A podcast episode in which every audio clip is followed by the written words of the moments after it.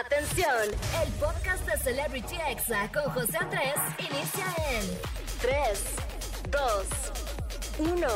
Comenzamos.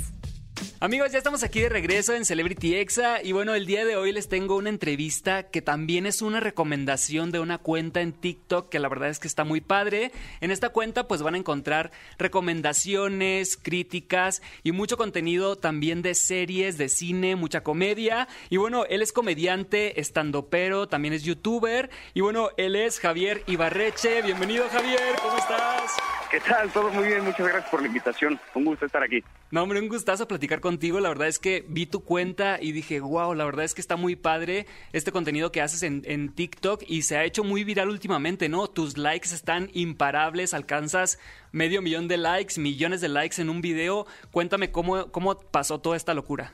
Pues, eh, pues mire, yo toda la vida, desde que me acuerdo, me le he pasado viendo series, me le he pasado viendo películas siempre he sido muy fan de todo ese contenido y siempre me ha gustado mucho discutirlo.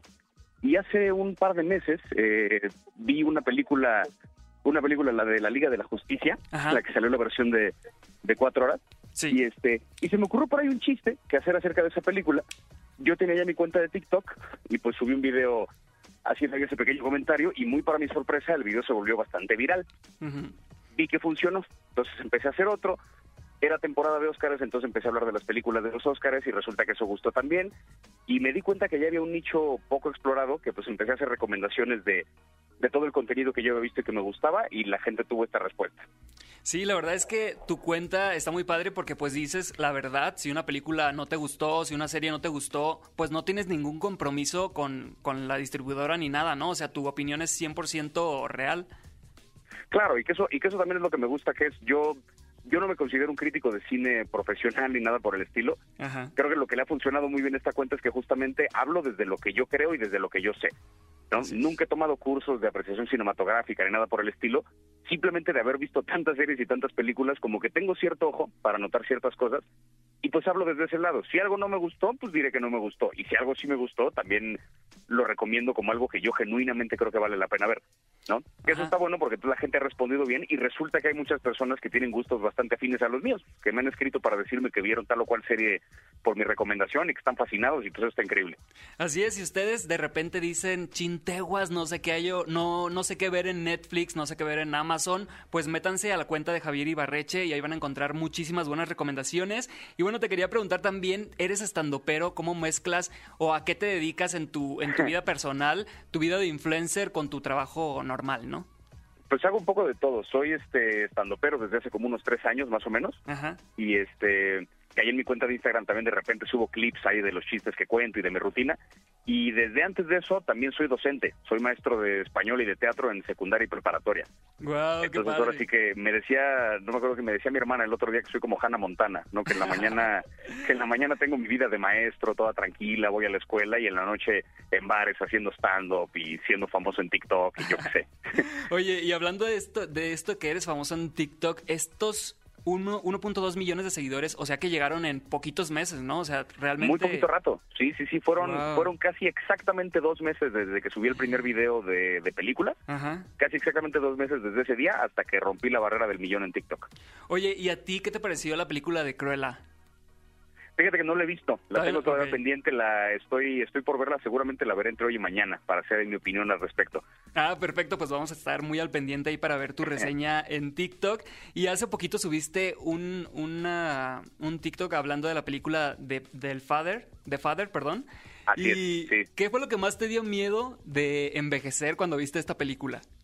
Híjole, eh, esta idea de vivir atrapado en tu mente, ¿no? Que es un miedo además que yo tengo porque soy como muy fijado en esas cosas y dependo mucho de mi memoria, dependo mucho de, de, de, los referentes que tengo y de cómo conecto experiencias.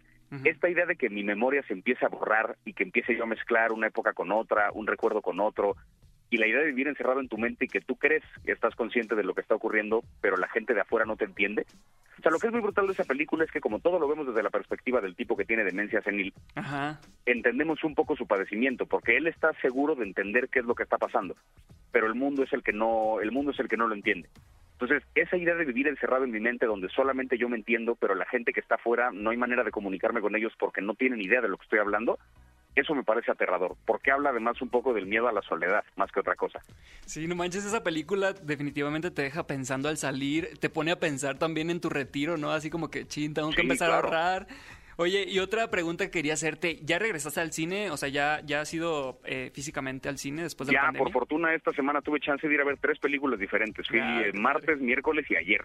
El, no es cierto, martes, miércoles y el, y el viernes. Ajá. Oye, y sí se extrañaba demasiado, ¿no? O sea, ya ir con tus Completamente. Sí, sí, sí. ¿Cuál crees Toda que la es la, la diferencia que hay de ver en tu casa una película a verla completamente en el cine con la pantalla grande?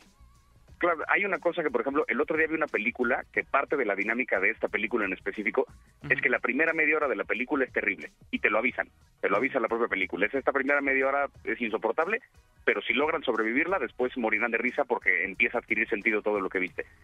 Si esta película yo la veo en mi casa, pues tengo la posibilidad de ponerle pausa, de quitarla, de cambiar de opinión porque pues no me gustó esa primera media hora, la abandono. En cambio del cine, como ya hiciste un poco el compromiso de me voy a sentar aquí hora y media, ya pagué un boleto, ya tengo mis palomitas, pues ya qué más hago, como que te obligas a ver la cosa completa sin pausas y entonces adquiere sentido la experiencia y se vuelve algo muy divertido. Estamos ya muy acostumbrados a poderle poner pausa y quitar una película a la mitad. Creo que está bueno también esa idea de obligarte a ver la cosa completa por la que pagaste. Y además es como que es el único momento en que nos libramos completamente del celular, ¿no? Es como cuando vas a misa, También. pues ahí no puedes usar el celular ni nada y estás Exacto. como 100% concentrado en, en lo que está pasando, ¿no? Oye, este. Javier, te quiero preguntar así unas, unas preguntitas rápidas. ¿Cuál es la película que te hace reír siempre que la ves? O sea, que dices, estoy triste, voy a poner esta película pa- para ponerme feliz. Mm, no sé, sí me hace reír en momentos, pero más que que me mate de risa, la película de la escuela del rock, la de. Jack Black. Esa película no hay manera de Está que no me ponga de buenas, porque además del rock, que pues es un género musical que me gusta particularmente, tiene también esta parte de que el personaje principal es maestro, cosa con la que me identifico porque también trabajo, exacto, también trabajo con adolescentes Ujú. y me gusta mucho esta idea de cómo rompe un poco estas barreras de lo que es un maestro tradicional, pero inspira a los chicos y los lleva, los lleva a hacer cosas en las que ellos mismos ni siquiera creían, que sin echarme flores, pero es un poco lo que hago en mi colegio, ¿no? Porque justo me toca la parte de teatro, Ujú. la parte de, de orillarlos al escenario y de que ellos se demuestren ellos mismos que pueden hacer cosas que no imaginaban. Entonces la escena final de la Escuela del Rock, cuando tienen su gran presentación, me hace llorar de felicidad inevitablemente, siempre que la veo. Guau, qué cool. Oye, amigo, ¿y cuál es la película que te ha dado más miedo de terror? La película que me ha dado más miedo, mm, ¿qué será? No importa si nunca has escuchado un podcast o si eres un podcaster profesional. Únete a la comunidad Himalaya. Radio en vivo. Radio en vivo. Contenidos originales y experiencias diseñadas solo para ti. Solo para ti. Himalaya. Descarga gratis la app. Yo creo, híjole, que quizás la de eso, la de la del payaso, también porque la vi hace muchos años cuando era yo más cuando era yo más, niño. Ajá. No, no es que no le tengo yo miedo a los payasos, no, no crecí con un trauma ni nada por el estilo, pero me acuerdo que en su momento sí era una imagen absolutamente aterradora. La pura portada de la película ya me provocaba un terror indescriptible. Y a la fecha la veo y como que me acuerdo de lo que me provocó en ese entonces y, Da y sí, ñañaras. sigue funcionando. Oye, ¿y tu película eh, mexicana favorita? Mi película mexicana favorita, mm, yo creo que me gusta mucho la película de La Ley de Herodes, la de. Luis Estrada. Me Guau. gusta mucho porque creo que de sus películas, esa es la que más me late porque no solo es esta crítica a, a la cuestión política y al gobierno y tal, sino que está bueno que el personaje que hace Damián Alcázar llegue a este pueblo con la intención de hacer las cosas bien y es el propio pueblo el que lo vuelve a él un corrupto.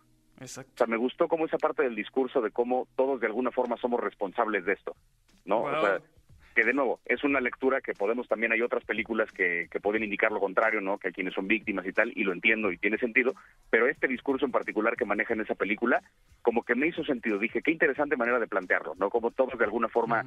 Participamos de este mismo sistema y no sé, me pareció una crítica muy muy divertida, además de que tiene momentos gloriosos esa película, ¿no?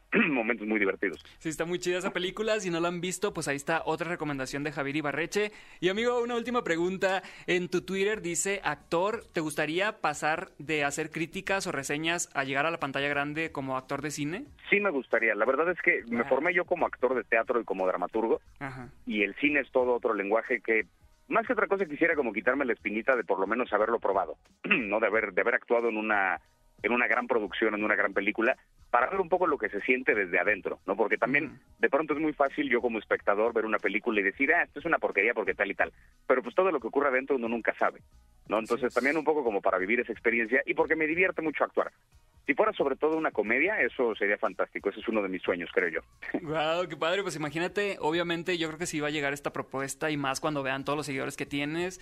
Y obviamente hablarías bien de tu película, ¿no? Ahí sí. Por supuesto, sí, sí, sí. Esa sería la primera recomendación que haría. Oye, amigo, pues muchísimas gracias. ¿Y algún mensaje que quieras mandar para la gente que nos está escuchando? Eh, pues sí, que sigan viendo películas, sigan viendo series, hay para todo mundo. No se claven si de repente digo que algo no me gustó. Habrá quien le guste y eso está muy bien. Para eso hay tanto cine y tanta televisión, porque hay para todo mundo. Entonces, disfrutémoslo juntos, nada más. Así es, él es Javier Ibarreche y bueno, nosotros seguimos aquí en Celebrity Exa. Muchas gracias por acompañarme en este domingo y regreso. Gracias por la invitación. No, hombre, gracias amigo y regreso con la recomendación del día. Este fue el podcast de Celebrity Exa con José Andrés. Escucha el programa en vivo los sábados y domingos a las 5 de la tarde, hora Ciudad de México, por exafm.com. Hasta la próxima.